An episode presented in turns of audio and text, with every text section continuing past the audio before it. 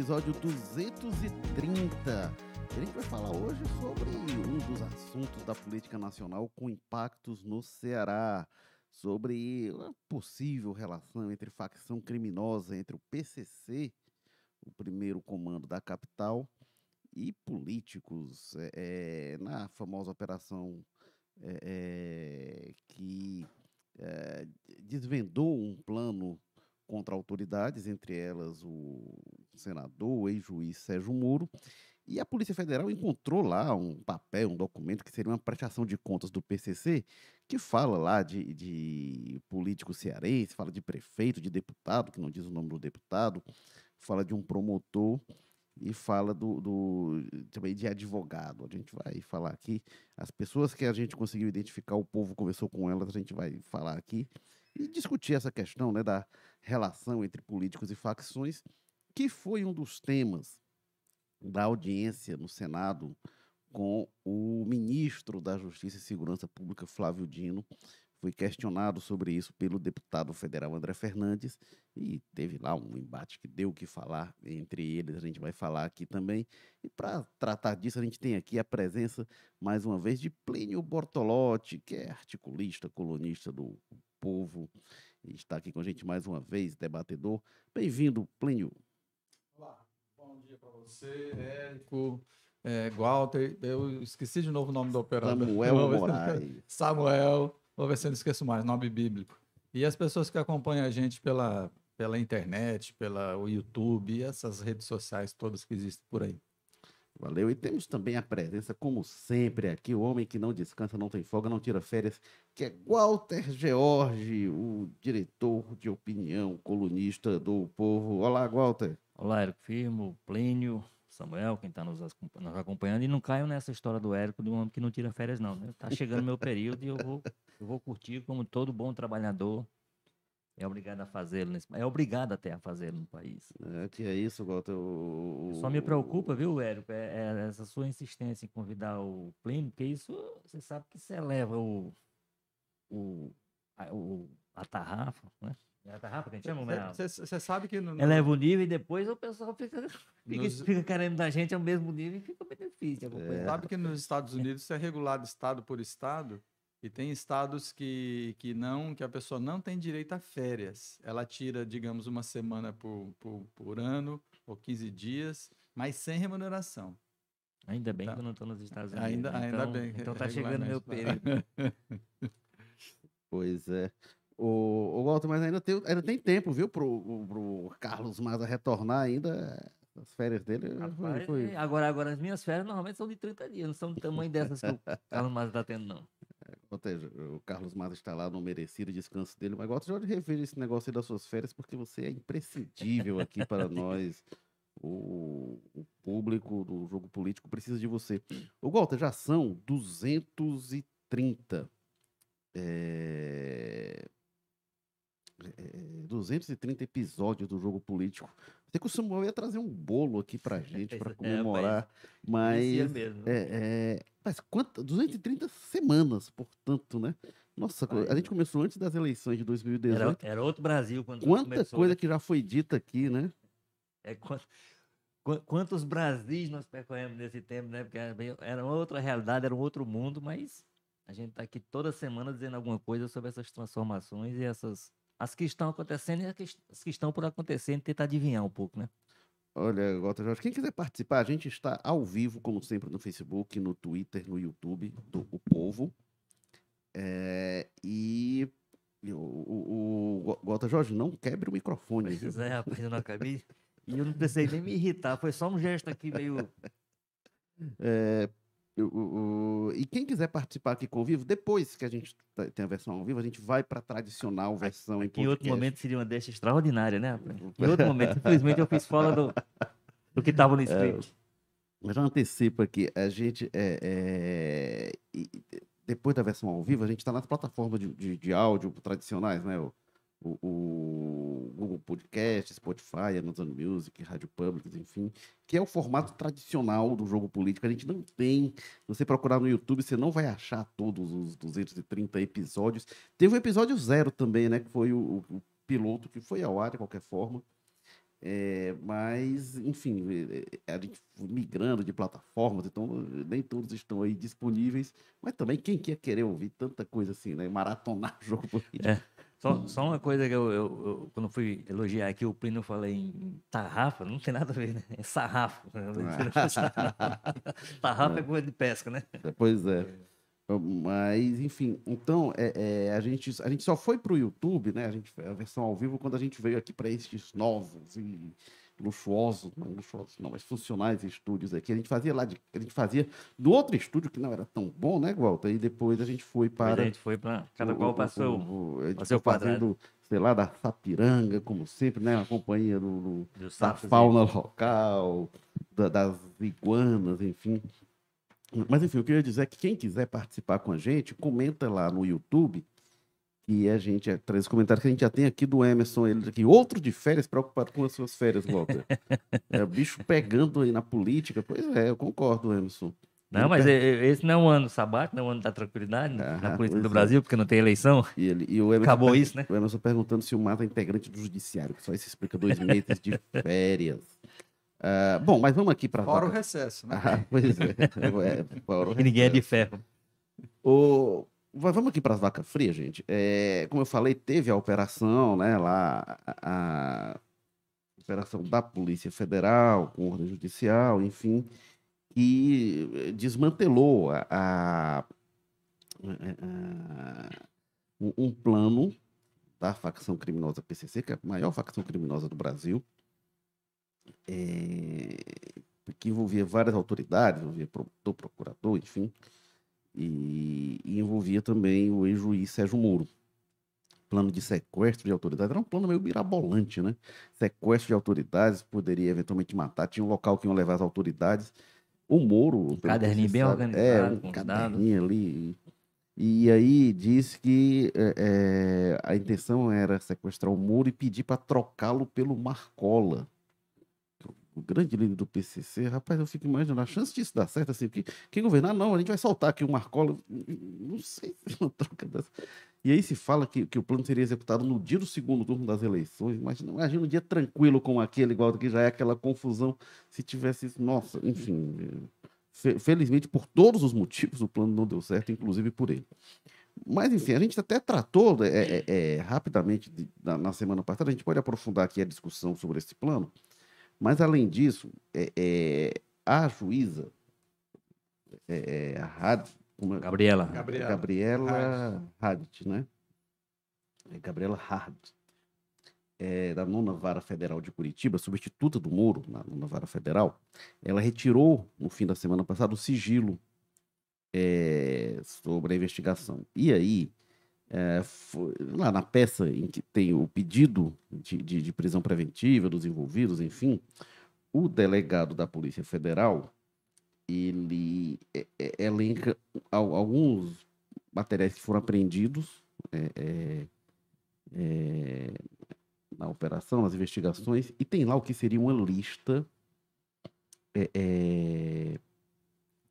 eles falam lá o breve relato sobre o cliente Gilberto, o Gilberto, é, a gente vai até trazer mais detalhes sobre isso no povo, ele seria o mandante da morte do GG e do Paca, que, que foram assassinados em 2018 em Aquiraz. Um, o GG e do Paca eram líderes do PCC, líderes nacionais do PCC, foram mortos no Ceará. Isso causou uma, Era parte de uma guerra interna enorme do PCC. E eles viviam aqui, o GG e o Paca, viviam no Ceará. E aí, com eles, é, é, é, é então tinha esse relato sobre o cliente Gilberto, e aí fala de várias coisas e fala algumas coisas sobre o Ceará. O Ceará aparece muito, né? fala muito sobre o Ceará e menciona o seguinte: tem, tem lá vários itens. E o que, é que tem sobre o Ceará? Tem assim: perícia grafotécnica, processo Ceará, doutora Selle. A gente não conseguiu identificar quem seria essa doutora Selle. E aí tem viagens à Fortaleza para reuniões com colegas no Ceará. Doutor Igor. Aí prossegue. Viagens à Fortaleza para reunião com colegas. Doutor Júnior, prefeito Chorozinho. Já, já volta aqui. Doutor Júnior, prefeito Chorozinho. Aí tem doutor Washington, doutor Cláudio. É, tem aqui algumas outras viagens, mas não identifico o local. E tem viagens à Fortaleza, doutor Paulo Quezado. E segue viagem da Fortaleza para reuniões com o doutor Oliveira, ex-promotor, João e doutor Marcelo. É, e tem também aqui atendimento à família dos irmãos Noé e Misael Ceará. Noé e Misael eram dois membros do PCC que foram mortos também no Ceará, então seria que é atendimento às famílias. E aí tem outros pontos, enfim. É... Aí tem assim também, lá no fim tem viagem à Fortaleza, reunião com o deputado. E não diz quem é o deputado. É... O Walter Jorge, eu vou já falar aquilo que a gente falou aqui do doutor Júnior. Quem é doutor Júnior? É o Júnior Menezes, prefeito Júnior Menezes, que é o prefeito de Chorozinho e é o presidente da Prece, da Associação dos Municípios do Ceará. Doutor Júnior, que era do PDT, deixou o PDT naquela leva ali na eleição do ano passado. Ele saiu do PDT para apoiar o Elmano na eleição para governador. E é, tem também o, o, o advogado Paulo Quezado, nosso colega jornalista Henrique Araújo, repórter do, do Povo, conversou com os dois, eu vou já trazer o que eles dizem, mas antes disso, Walter George.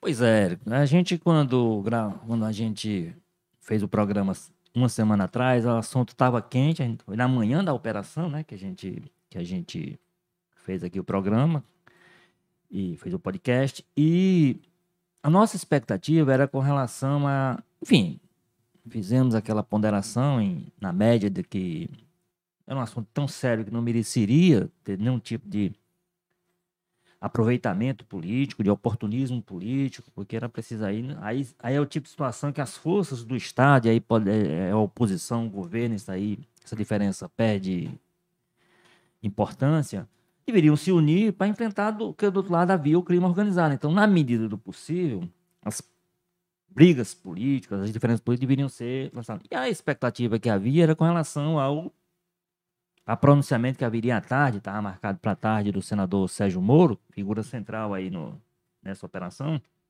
e que é talvez o, o opositor mais claro que o presidente Lula tem, por razões até pessoais, porque foi o juiz que o condenou, aquela coisa toda, que hoje é senador. Para minha surpresa pessoal, não sei se para vocês, talvez não, mas para minha surpresa pessoal, o Moro fez um pronunciamento na linha do que se esperava, quer dizer, evitou né, gerar oportunismo político daquilo, fez aquele. Elogiou, inclusive, a ação da Polícia Federal. Não chegou a elogiar o governo, mas através da Polícia Federal a gente pode entender que era um elogio ao comportamento que teve o governo. Mas, enfim, não buscou explanação política do episódio. Quem acabou jogando lenha na fogueira foi o presidente Lula, com uma declaração absolutamente infeliz, uma declaração que, inclusive, depõe contra a própria você, tinha já manifestações do, do atual diretor da Polícia Federal, indicado pelo Lula, que era inclusive um dos seus um dos responsáveis por sua segurança na campanha, delegado Andrei, cujo sobrenome eu não lembro agora, e, e o do próprio ministro Flávio Dino falando exatamente isso. Olha, isso é uma ação de Estado. A gente não, não foi, a Polícia Federal não foi atrás de olhar quem é que seria possível vítima e tal, etc. Agiu como uma instituição de Estado. E esse era o ponto que merecia estar e que possivelmente calou o Moro no dia anterior. Só que o presidente Lula vem dá uma declaração dizendo que havia uma armação. Né? Bom, se ele viu uma armação, de alguma forma, ele via armação no comportamento do ministro da Justiça dele, no delegado e no, e no diretor da Polícia Federal do governo dele. E aí, e, aí isso jogou a confusão política de novo. Né? Aí permitiu, abriu as portas para que, inclusive, a oposição viesse com essa história, que é o PCC tem vínculo com o PT, são as mesmas coisas, recuperando coisas que absolutamente. Quem melhor, quem ao final de uma semana, quem melhor sintetizou isso no sentido de dizer que não faz o menor sentido, essa, enfim, não faz o menor sentido, mas não há como sustentar essa, essa acusação, que é de tempo.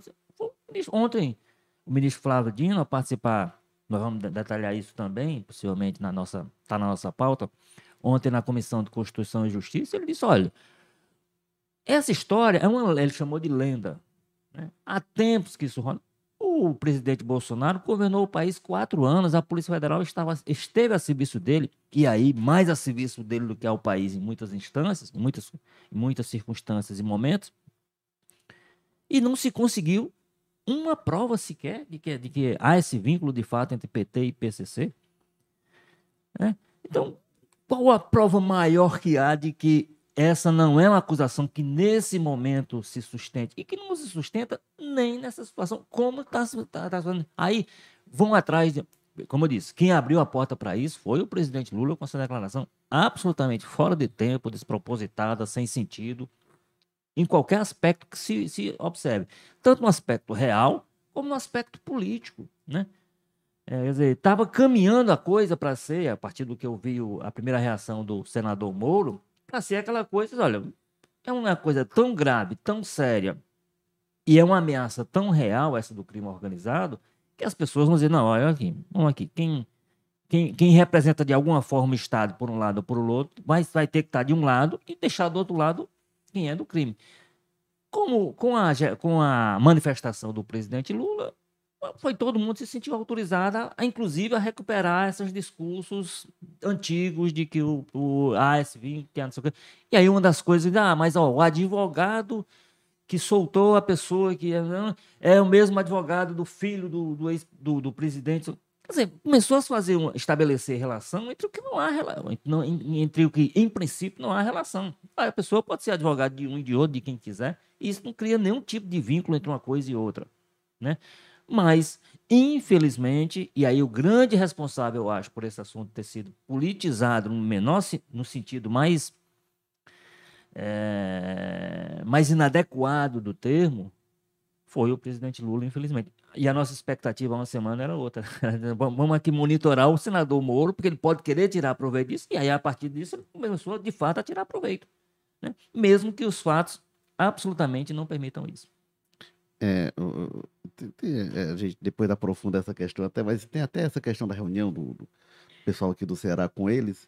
Advogado, né, Walter? Em geral, todo advogado criminalista trabalha, o cliente dele é quem comete crime, ou pelo menos é, é acusado de crime, né? Então, ou, comete, ou, comete, ou é vítima, né? Ou é vítima. É, é, é. muitas vezes o criminal... Mas tá, tá, tem, tem, crime, tem crime, tem algum crime envolvido, ou como vítima, ou como... É, então assim, ah, não, o, o cara é advogado do criminoso, mas o cara, até, até para ir a julgamento, ele tem de ter advogado, então, defensor público, mas Plínio Bortolotti, que você nos diz. Não, sobre essa questão que o Walter falou, o Walter falou sobre essa.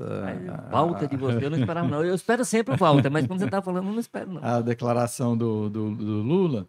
Eu escrevi um artigo e vou falar só isso, porque eu quero avançar em outras questões.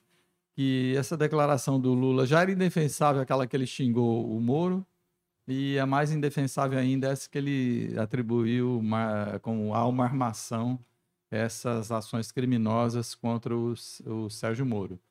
E só para repor um pouco a, o, os fatos, né, ficou muito marcado que seria uma ameaça de morte.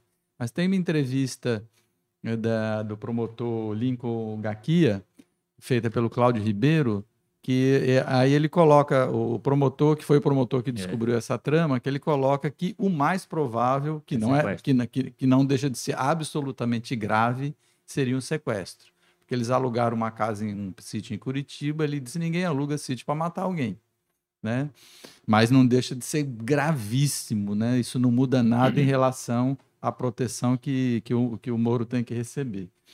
É, agora, a outra questão também é que o Moro deixou, o Moro e a imprensa ajudou bastante nisso, se propagar a ideia que a ameaça contra o Moro teria sido porque ele transferiu os líderes do PCC para os presídios federais o Gaquia também repõe essa questão nos seus devidos termos. Ele disse que foi ele, promotor Gaquia, Lincoln Gaquia de São Paulo, quem pediu essa transferência.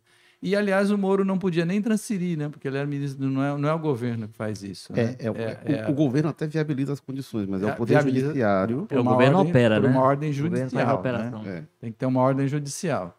Então, ele repõe essas questões que eu acho importantes. E, ele, e a hipótese mais provável é que o, o, PCC teria ficado, os líderes do PCC teriam ficado injuriados. Aí sim foi ordem do Moro de não mais ter visita íntima isso, no, nos isso. presídios federais. É, nem impede, né, Plínio? Às vezes, de, de, essas facções são muito organizadas e tem advogados, enfim, então, mas em tese, eles poderiam até não saber, pode confundir. Ah, o Moro que tá lá com o ministro, então não sei, o juiz que foi a decisão e tal, quero me vingar dele. Agora, tem essa informação realmente da questão das visitas íntimas.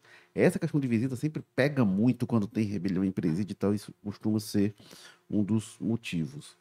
Isso é só para repor a, as questões factuais, né? Volto a dizer, não deixa de ser gravíssimo o, o, a ameaça de atentado contra o, o senador Sérgio Moro, só para repor os fatos e a partir dos fatos a gente pode conversar melhor.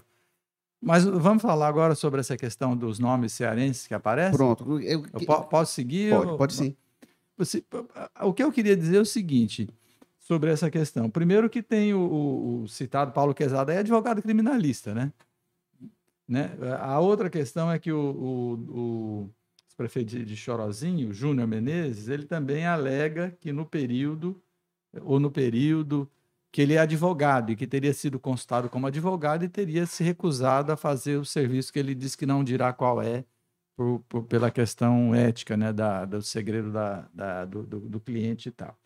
Agora, o fato é o seguinte: não existe crime organizado sem que esteja contaminada polícia, judiciário, política e às vezes até o executivo. Não existe. Né? Então eu, eu não sei quem são as pessoas envolvidas aqui, é, se tem responsabilidade, culpa ou não, isso as investigações vão dizer, mas que não existe crime organizado sem a participação dessas esferas políticas e judiciárias, etc., não generalizadamente, é óbvio, né? Isso não existe. É, o, o, próprio Gaquia disse também nessa entrevista ao Cláudio Ribeiro que até pouco tempo atrás ele considerava essas organizações brasileiras como pré-mafiosas, né? porque não, não dispunha ainda de um elemento central para uma organização mafiosa que seria a lavagem de dinheiro.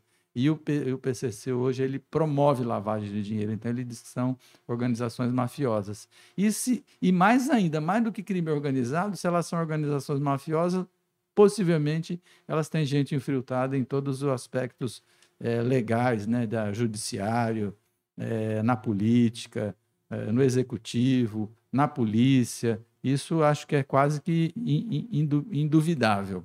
É, agora, gente... agora, agora, uma coisa, viu, sobre essa questão aí, que aí eu acho difícil de ser explicada, justificada, eu até não vi ainda nenhuma explicação, mas é essa, esse levantamento do sigilo pela juíza. Inclusive, isso teria desagradado a Polícia Federal, que, que aí já veio depois não, da repercussão. A juíza ter levantado o sigilo. Sim, é, levantamento do sigilo por ela. o levantamento do sigilo da juíza. Pela juíza. É. Pela juíza. Não, eu, eu, então eu não, eu não me expressei mal, eu me fiz entender mal, mas eu disse pela juíza.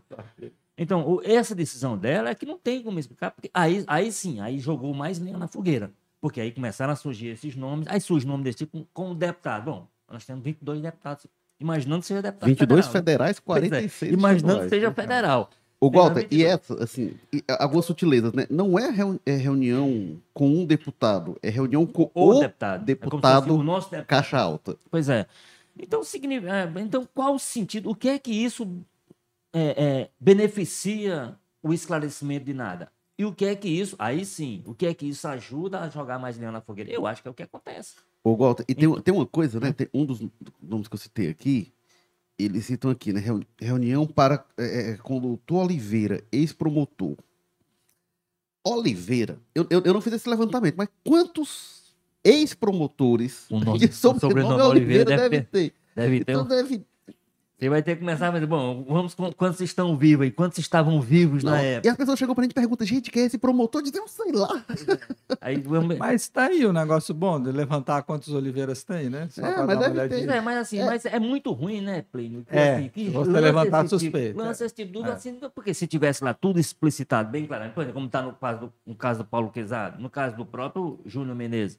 Então lá ele diz, ó, foi para isso, isso e aquilo que, repito, no caso do Júnior Menezes, como ele é Porque político, se fosse, no caso né, do Paulo Quezado, é advogado criminalista. Se fosse assim, o ex-promotor Bortolotti, né? O sobrenome é, aí, Mas aí, Oliveira... Aí seria mais fácil a gente identificar. É, chave. Então, assim, essa, essa, essa é a atitude da juíza que eu não consigo entender e só consigo compreender como uma tentativa, ou, ou, ou interpretar como uma tentativa de jogar de criar uma confusão maior, onde a confusão já estava estabelecida por conta disso. Por quê? Se isso tivesse ainda sob sigilo, o vazamento, aí a gente podia atribuir, por exemplo, bom, esse vazamento partiu de onde, quem é que é responsável por isso? Que esse é um dos problemas do Brasil, esses inquéritos sigilosos.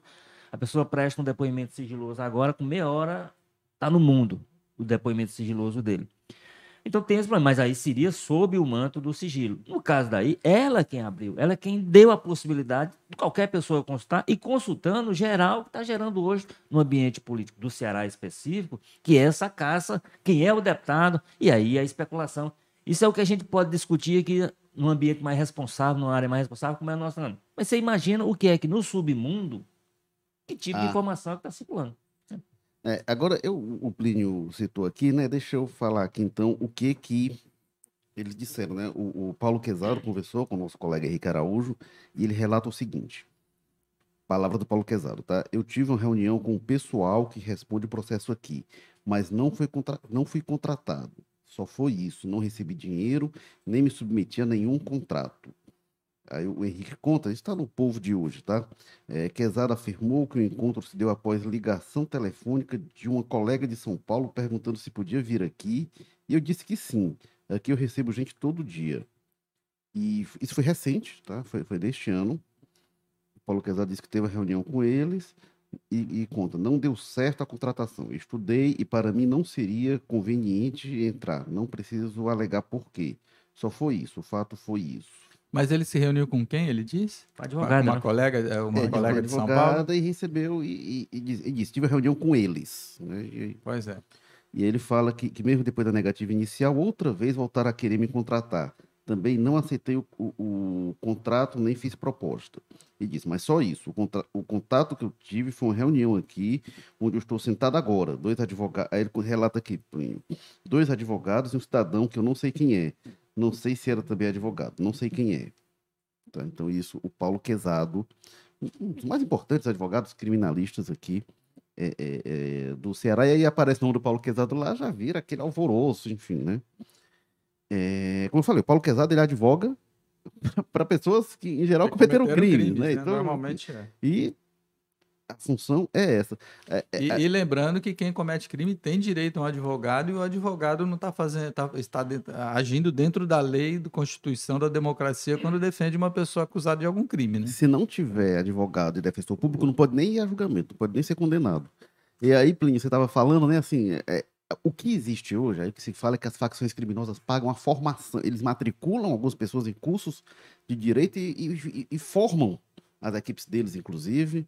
É, é, desde o Al Capone, a gente sabe que o, o, crime organizado tem contador, por exemplo. Então, é o, o crime, o pessoal chama de é, é organizado. É, porque é organizado. chama organizado. Não. não é um cara não que passa pra, na rua e bate uma carteira. Botar, fazendo conta em papel de padaria, né, e tal. Então, não, não sei se eles têm assessor de imprensa, igual, tá jornalista, essas coisas. não sei, né?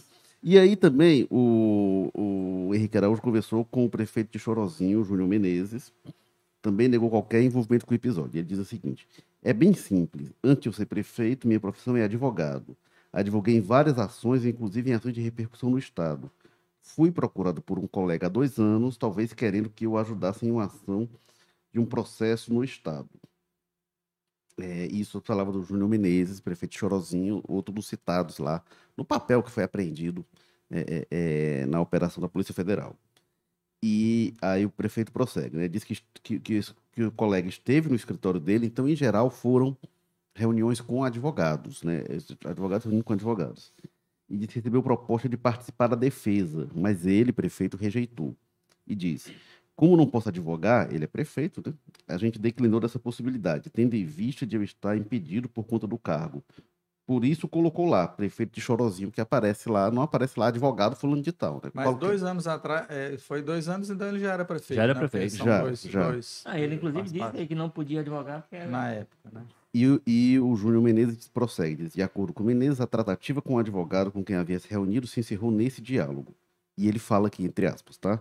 O que eu sei foi isso. É, é, não vou passar qual é o caso por causa da questão ética. ética da advocacia lá, que sigilo, né? Mas foi só isso. Não tive nenhum contato com nenhum tipo de bandido nem nada. O contato foi com um colega advogado que me procurou.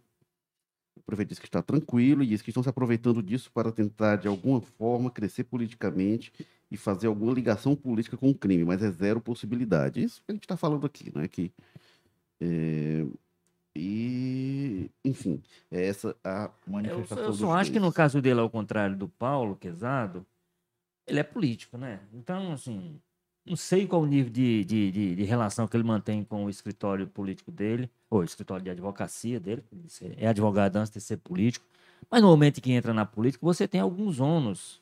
Você não tem só o bônus de, por exemplo, pegar um município como Chorozinho, importante como Chorozinho, próximo à Fortaleza, para administrar. Você tem alguns ônus. Um dos ônus é esse. No momento em que, e, e por isso é que no, no documento eles fazem questão de mostrar, eles não botam o advogado ao contrário do Paulo eles botam o prefeito para envolver a, a questão política.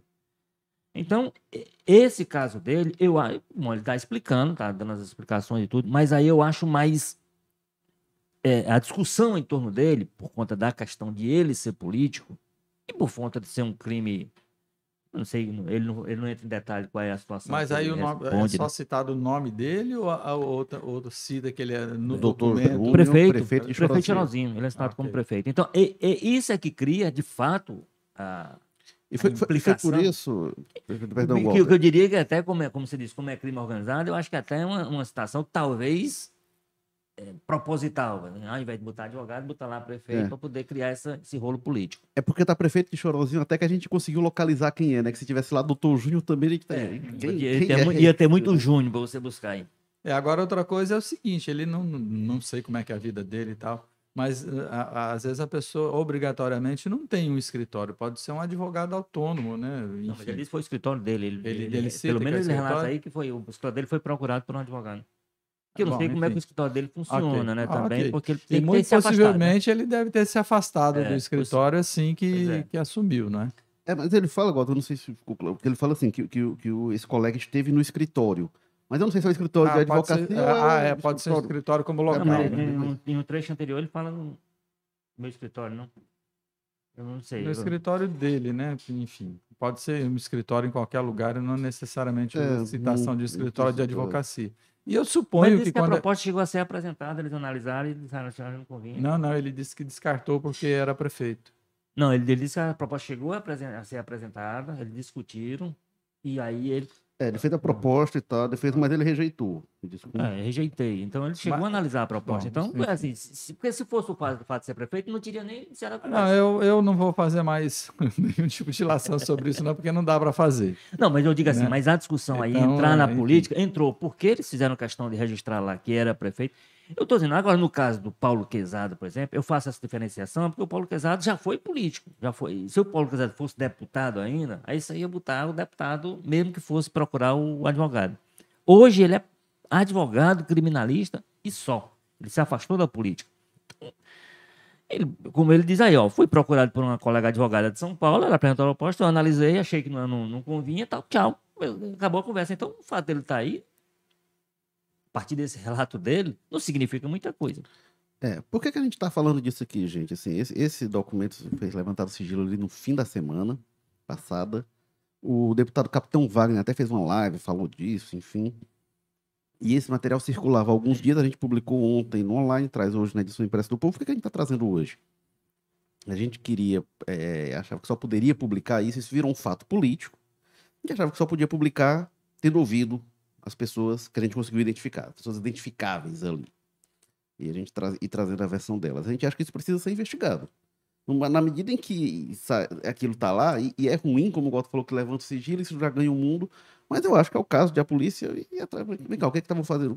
Por que, que o nome do Paulo Quezada aparece aqui? Por que, que o nome do prefeito aparece ali, as implicações que isso pode ter? E a gente fez isso, a gente foi ouvir a versão dos dois, mas acho que isso merece realmente aprofundamento. Não é al- algo irrelevante, pode ser tudo normal, mas vai que tem alguma coisa. Mas é como o Walter falou, na hora que tira o sigilo, isso já vira um fato político, já vira um fato jornalístico também de, de imediato. Agora, isso já teve desdobramento também envolvendo o cearense, porque aí, como a gente já tinha introduzido aqui, ontem o, o ministro da Justiça e Segurança Pública, o Flávio Dino, foi, foi convidado aí para a Comissão de Constituição e Justiça da Câmara dos Deputados, foi depor sobre o 8 de janeiro, convite aprovado pela oposição, ia ser convocação, transformaram em convite, enfim. E, nossa, foi uma sessão animadíssima, foi muitos embates, ironias, e, enfim, é, é, várias coisas. Tem muita coisa que a gente pode abordar, mas eu diria que o grande momento foi protagonizado pelo deputado federal cearense, André Fernandes, que foi o deputado mais votado do Ceará, e ele é, fez alguns questionamentos, falou, inclusive, um dos momentos lá foi que ele disse que o, botou o nome do Flávio Dino no Jus Brasil e apareceu mais de 200 e tantos 277, assim. segundo ele. E aí o Flávio Dino disse que ele ia virar anedota, que ele ia para o livro de piada dele, enfim, para o livro de memórias, como piada. Ele conta para os estudantes de direito, alunos dele. O André Fernandes, obviamente, não gostou. É, a gente brincou aqui no início porque o, o, André Fernandes, há alguns dias, num discurso, ele quebrou, ele ficou muito exaltado e quebrou o microfone da Câmara. E o Flávio Dino disse em dado momento lá, não quebra o microfone, aí o, o André Fernandes ficou exaltado, enfim, interrompeu lá e foi, foi uma confusão danada. Mas ele perguntou também sobre essa possível ligação, eventual que o pessoal é, é, teve falas já sobre isso, né? Uma vez que se apreendeu, se pegou uma gravação que alguém falava que tinha um, alguém do PCC falava que tinha um diálogo cabuloso com o PT, é o termo que usava. Ele pergunta sobre isso e o, o Walter até mencionou, né, que o, o Flávio Dino diz, ó, Bolsonaro passou lá quatro anos na presidência, isso nunca foi investigado, nunca foi descoberto nada. Disse que isso, que, que ele confia, ele não confiar na Polícia Federal, e, e, isso mostra que o André Fernandes não confiaria. O André Fernandes ficou indignado e aí é, é entrou lá com questão de ordem, dizendo, por que eu não confio na Polícia Federal? E o Dino dizia que era por isso, né? Porque ele imagina que a Polícia Federal, sob Bolsonaro, nunca investigou isso, enfim. Mas, Walter Jorge, enfim, a sessão de ontem, Flávio Dino, André Fernandes e tudo mais. Pois é, rapaz, eu puxei a deixa na hora errada, né? Era pra ter feito agora, eu fiz naquele primeiro inicial que eu dei aquela pancada no microfone. Olha, é, eu acho que um, um dos efeitos que eu, eu, eu não pude acompanhar no momento que aconteceu, mas eu fiz questão, inclusive, pelo que eu li, porque a gente lê as coisas, hoje a gente vai ver pelo. pelo aí tem o que diz que ah, o Flávio Dino jantou, aí tem uns que diz que foi humilhado, não sei o que e tal. É aquela história de rede social que fala para sua bolha. E, não, eu vou chegar em casa, eu vou assistir a sessão para ver o que aconteceu de fato e assistir quando chegar em casa à noite. Olha, aquela, aquela, aquela audiência de ontem, aquela sessão de ontem, tem potencial, eu acho, até para enterrar a CPI do, do 8 de janeiro, que a oposição tenta. Não. Porque foi uma performance tão ruim da oposição, e foi uma performance tão boa do Flávio Dino. Eu, assim, você puxou um episódio, mas tem vários. E aí ele teve capacidade de manter-se manter sob controle, de calar quando as, começavam os gritos e tal, etc. Mas no fundamento, você, além, além da, das questões comportamentais que você, ou gestuais que você pode analisar, mas no fundamento, nenhum dos questionamentos, inclusive com esse tipo de coisa, que ele, é, reação que ele teve com relação ao deputado é, André Fernandes. Né? Juiz Brasil é para outro tipo de consulta. Você consulta o nome, vai aparecer lá se você foi candidato, vai aparecer seu nome. Enfim, mostrou lá por, que, por quais razões aquela não era a fonte. E fez isso de forma irônica, fez isso uma sessão longa. Mas eu entendo que se a, a ideia era começar ali um movimento para fortalecer a necessidade de investigação, do, que, do comportamento que teve, de implicar o governo, principalmente o Flávio Dino, nos eventos de 8 de janeiro para mostrar, sei lá, pela omissão, que o governo, na verdade, interessaria ao governo, eu acho que foi um tiro no pé da oposição. Foi uma performance muito ruim, mostrou um despreparo muito grande do pessoal para esse tipo de embate. Evidentemente, nem todo ministro do governo Lula tem condição de chegar lá e ter aquela performance que o, que o Flávio Dino apresentou ontem, porque ele, ele, até fez questão, fazia questão de ressaltar esse tempo. Então, olha, eu tenho 17 anos como juiz, eu já fiz muita instrução criminal, eu fui deputado federal, eu sou senador eleito atualmente, eu fui governador do meu estado duas vezes, etc e tal, etc. Então, é uma pessoa de uma experiência muito grande, inclusive para esses momentos de tensão, e não será através do Flávio Dino, me parece que ficou muito configurado ontem, né? é, que eles vão constranger o governo com relação aos atos do, do 8 de janeiro. E o Flávio Dino é um personagem fundamental para o 8 de janeiro. Né? Foi a pessoa que comandou pela parte do governo toda aquela operação Ele relatou, tudo isso foi relatado ontem, e não tem como se contrapor, né? Não tem, eu digo, não, factualmente, não tem como dizer, não, aconteceu diferente. Porque ficava ainda assim, não, mas o senhor, às tantas horas, o senhor tweetou, não sei onde, parecia que não estava no ministério. É, e o André Fernandes, E tudo isso ele foi, ele foi explicando bem direitinho. Olha, eu realmente não estava no ministério, mas eu fui chamado para ir. A partir de quando eu cheguei, eu estava, a partir de X horas, eu estava dentro do ministério. Então, assim, por onde é que, tendo, a- tendo o que aconteceu ontem como uma prévia do que a, a oposição espera fazer através da tal CPI, que ninguém sabe nem se vai ser instalada, a tal da CPI do, do 8 de janeiro, CPI do golpe e tal. É, se o Flávio Dino é, é- é- é elemento fundamental, eu diria que o dia de ontem foi um dia com potencial e com força para enterrar as intenções da oposição nesse sentido.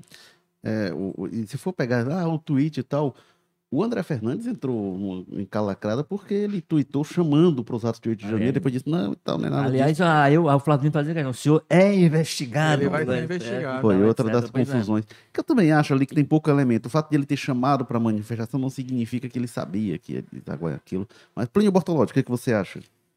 Ainda tem pouco elemento isso. Agora, o fato de ele ser investigado, não. Ele é investigado de fato, porque ele sim, está no sim, sim, inquérito. sim. É, eu, eu acho até que assim, o, o simples tweet para investigar ele fazendo antes, né? Não sei se seria elemento, mas diga lá. Não, veja só, se houver uma CPI para investigar o 8 de janeiro, o máximo em que pode chegar eh, de responsabilidade, chamemos assim, do governo ou do ministro, é ele ter avaliado mal a situação.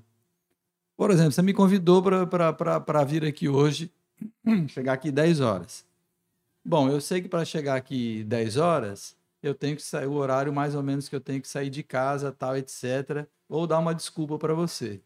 Agora, então eu eu- pode ter um congestionamento que eu, que eu desconheço e chega aqui atrasado, então eu cometi um equívoco assim de avaliação. Eu falo, devia ter saído mais cedo porque eu podia ter previsto que ia ter um congestionamento que não tem normalmente nesse horário que eu vou. Ok.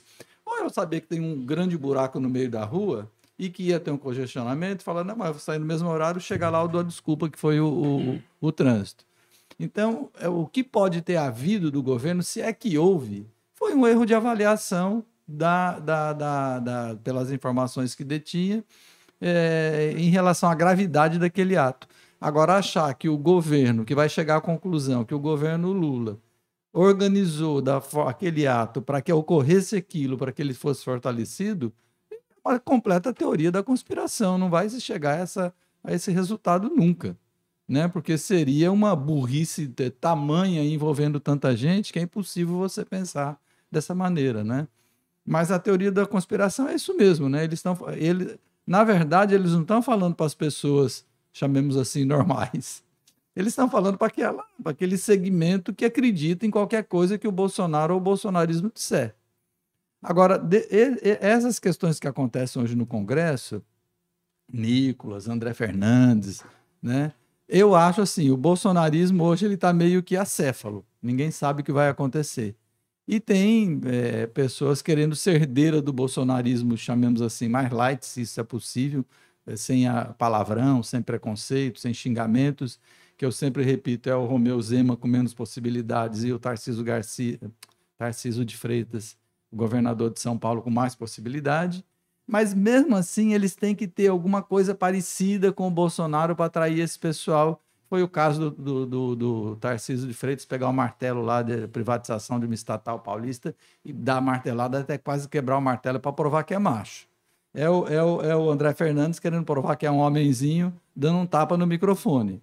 Né? Então, é, é, é, isso são reações típicas do bolsonarismo, mas eu acho que muita gente já está vacinada contra isso. Eu acho que, inclusive, na própria Câmara né, dos Deputados ou no Senado, se houver, isso vai ser, talvez seja contido, ou pelo menos eu espero que seja contido, né? E porque é, é, é, eles só vão sobreviver, André Fernandes, Nicolas, nesse, ne- nesse pântano.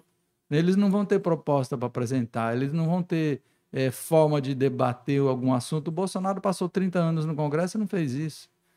Agora, é- esse método ele já está um pouco mais conhecido, já tem mais forma de se defender. E a forma como o Dino fez, em, vez de entrar no bate-boca com, com, com o Nicolas e com o André Fernandes, ele usou a ironia, usou a calma, né? Aí você desmonta. Então eu vamos ver o que vai acontecer quando o Bolsonaro chegar, que é outro que não tem a mínima condição de organizar uma oposição programática ao governo. Então vamos, vamos, vamos, vamos ver o que vai. Porque ficou quatro anos no governo, tendo todo o poder na mão, não conseguiu organizar nada, precisou entregar o governo na mão do, do, do, do Arthur Lira, e por isso está dando essa confusão agora né, na, na Câmara e Senado, porque o Arthur Lira gostou do papel de primeiro-ministro e quer continuar. Então esse vai ser o problema agora.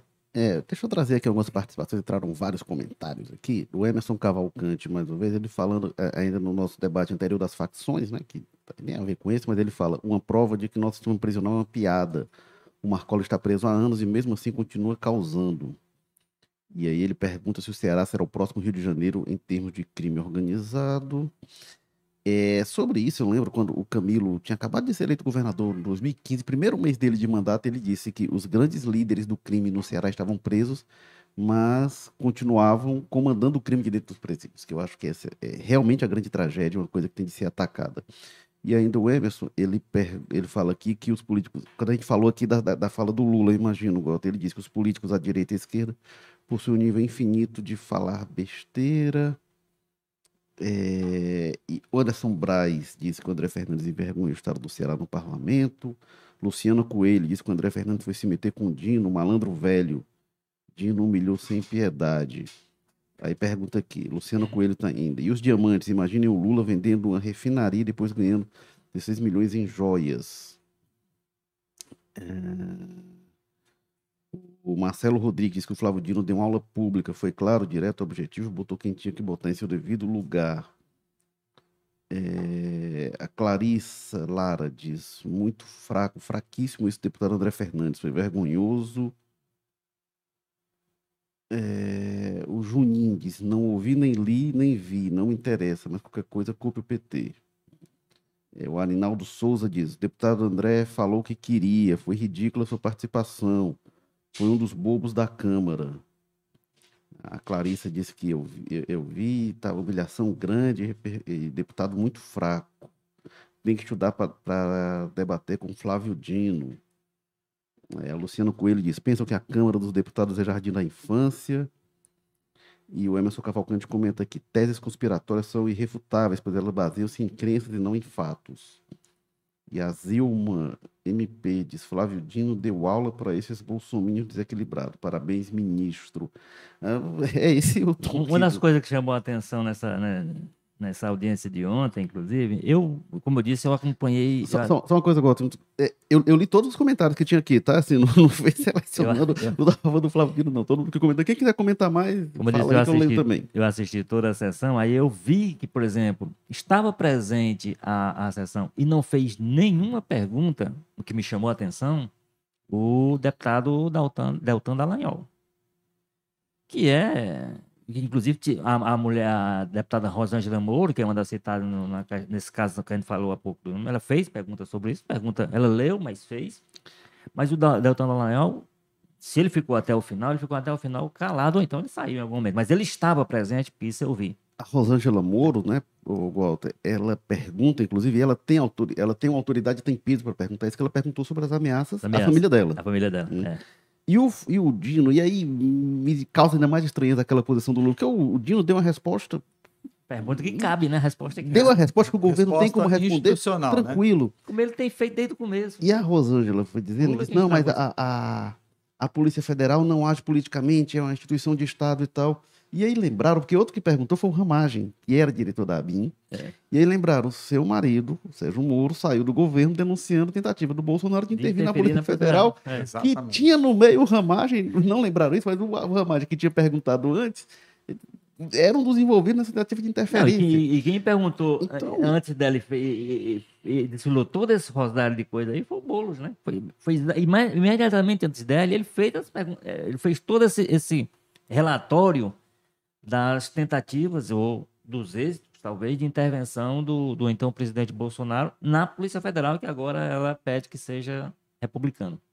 Eu exijo. Aqui o Marcos Araújo também comenta, diz parabéns pelo programa. Obrigado, Marcos. É, Magda Silva. Aproveita, não é sempre assim não, é porque o Plínio está aqui hoje. É muito. A Magda Silva diz aqui: eu sou da enfermagem, sou Bolsonaro, patriota, até o último fio de cabelo. Muitos de nós somos. E Maria das Dores Boa sorte Sabino. para ela. Maria das Dores Sabino diz aqui: Dino me representa, eita, voto bem dado. Estou orgulhosa do meu senador e agora ministro.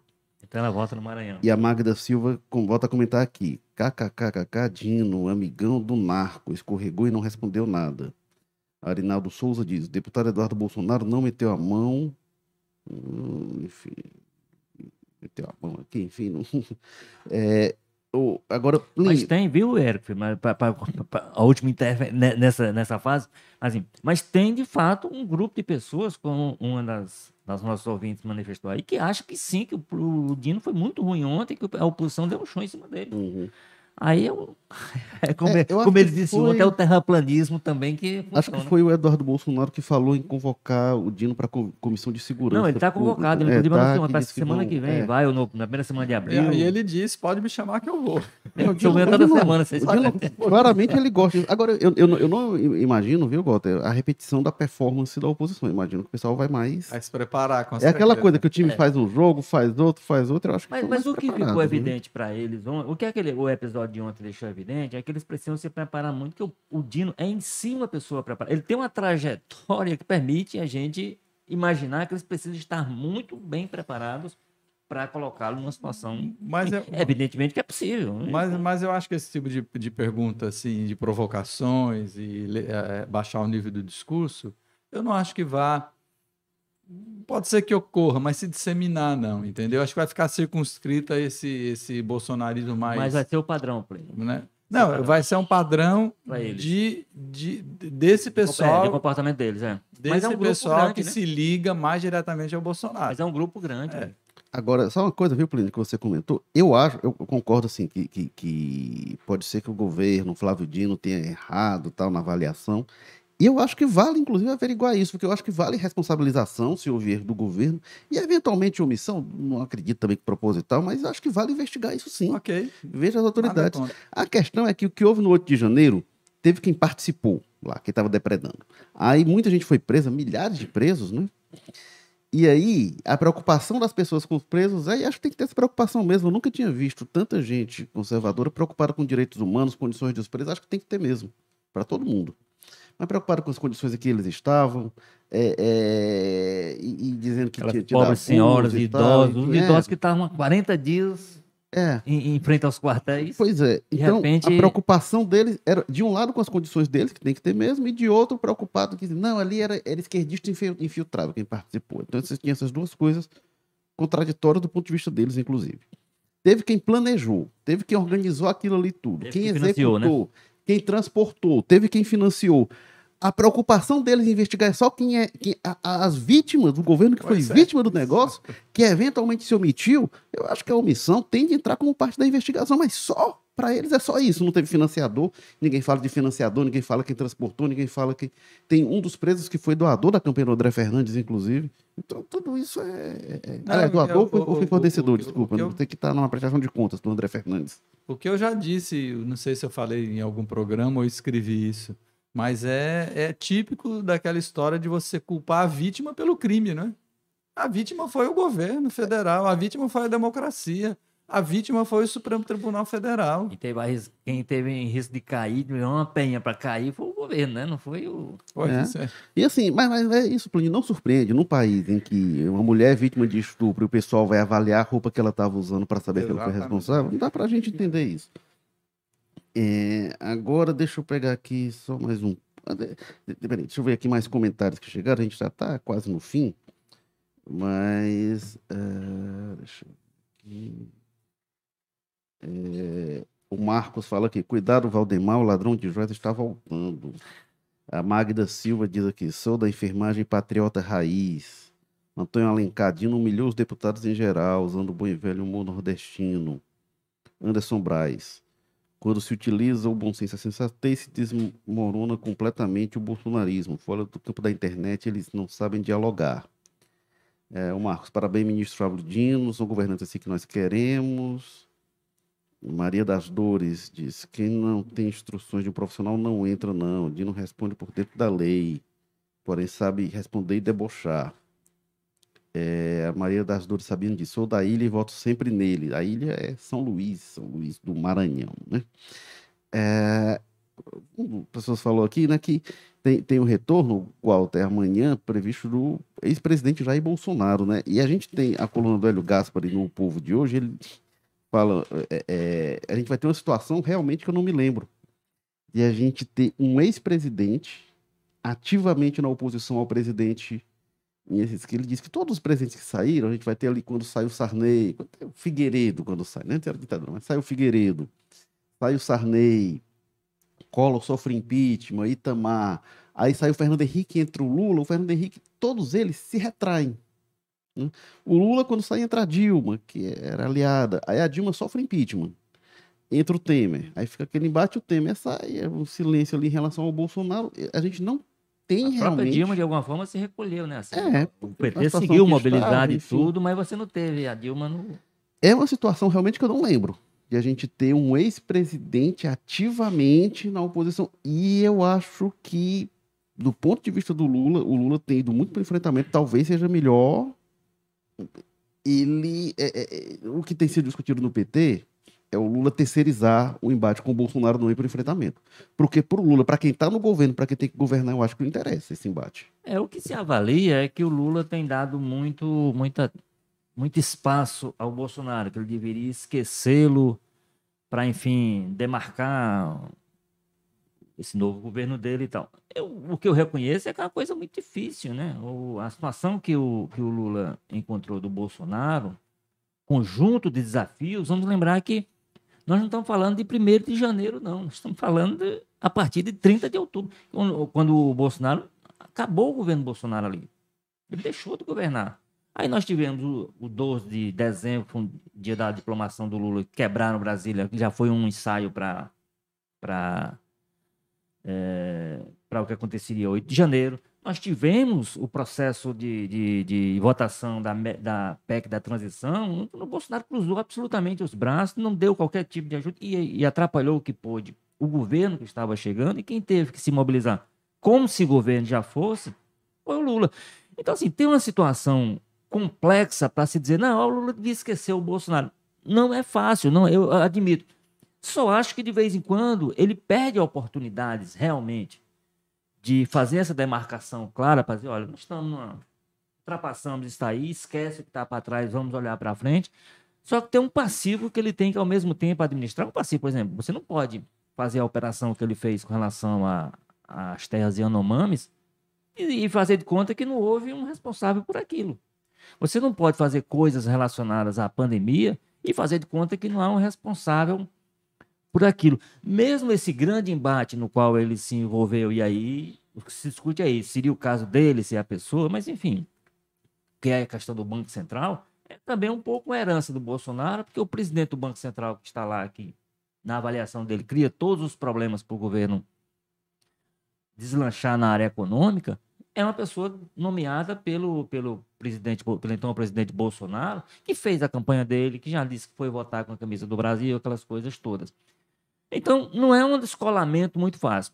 E aí a gente vai ter, como o Bolsonaro facilitou um pouco essas coisas, porque essa distância era física, porque o Bolsonaro decidiu ir para embora do Brasil, sair do Brasil antes da posse do Lula.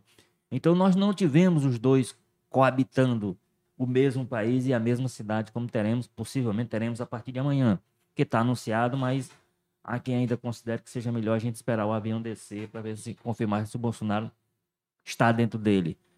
É, aí a gente vai ter essa situação que o Gaspari levanta muito bem, que é uma situação inédita. E assim, e uma pessoa, tanto que quer se transformar já a chegada dele num grande evento político. Esse foi um dos assuntos tratados, inclusive, ontem com o ministro Dino, porque uma das coisas que estão ditas é que a Polícia Federal estava se recusando a fazer a segurança para evitar a quebradeira. O Dino disse, olha, é muito fácil evitar a quebradeira, só o liderado, os o, o líder e os liderados quererem quebrar. Pronto, está resolvido o problema. Não, há, não, há- não é preciso nem polícia para conter isso, né? É, então, a gente tem... E haverá certamente uma programação cumprida. A única coisa, aí eu, eu, eu concordo plenamente com o que o Plínio diz, falta ao Bolsonaro capacidade política de fazer essa condução de um líder que se contrapõe programaticamente ao governo que está aí. Ele não tem essa capacidade. O que ele tem capacidade possivelmente vai fazer, e a presença de volta no Brasil vai acentuar esse tipo de coisa, é de criar problema.